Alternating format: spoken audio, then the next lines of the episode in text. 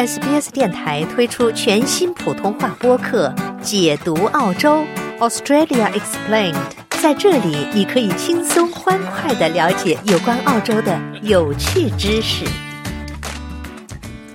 一个被美国方面称为是中国的高空侦察气球，在美国海岸线附近的海域被击落。美国当局现在正在着手从南卡罗来纳州海岸附近的美国海域回收碎片。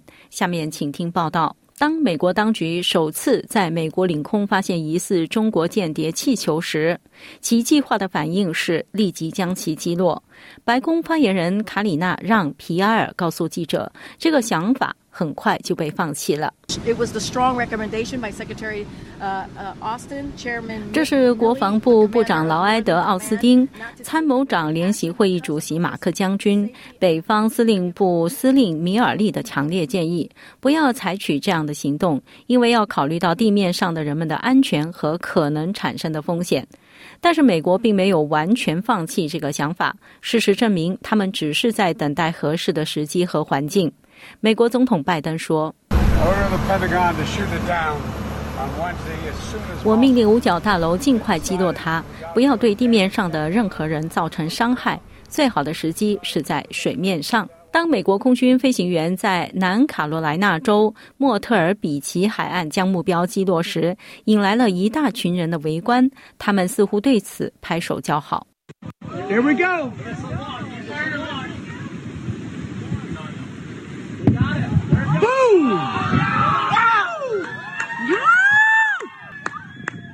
我们做到了，他们把它打下来了。那是我们的空军，现在正在进行一项回收气球碎片的行动。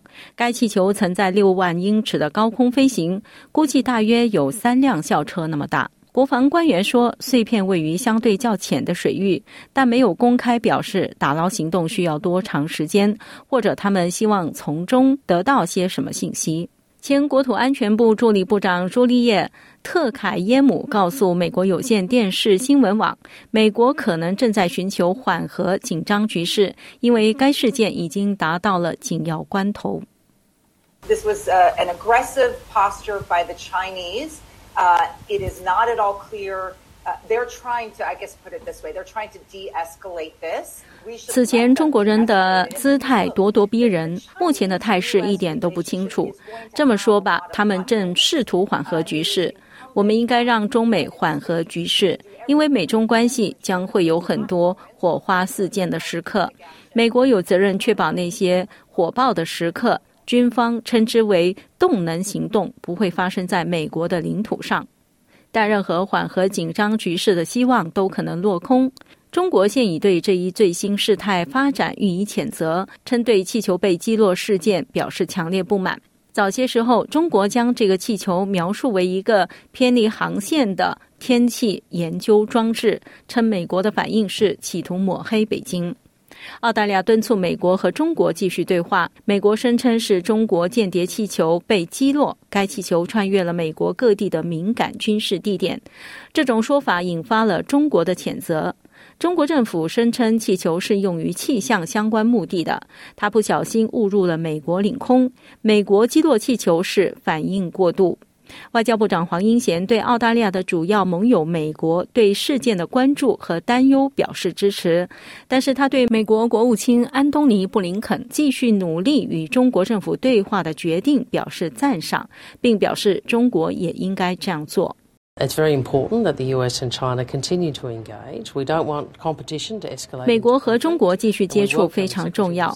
我们不希望竞争升级为冲突。我们欢迎国务卿布林肯表示美国仍对外交接触持开放态度的说法。我们鼓励中国积极回应。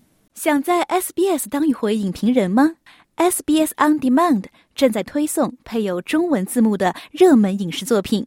您只需观看一部或以上影视作品，并把影评观后感发给我们，就有机会赢得一份 SBS 精美礼品。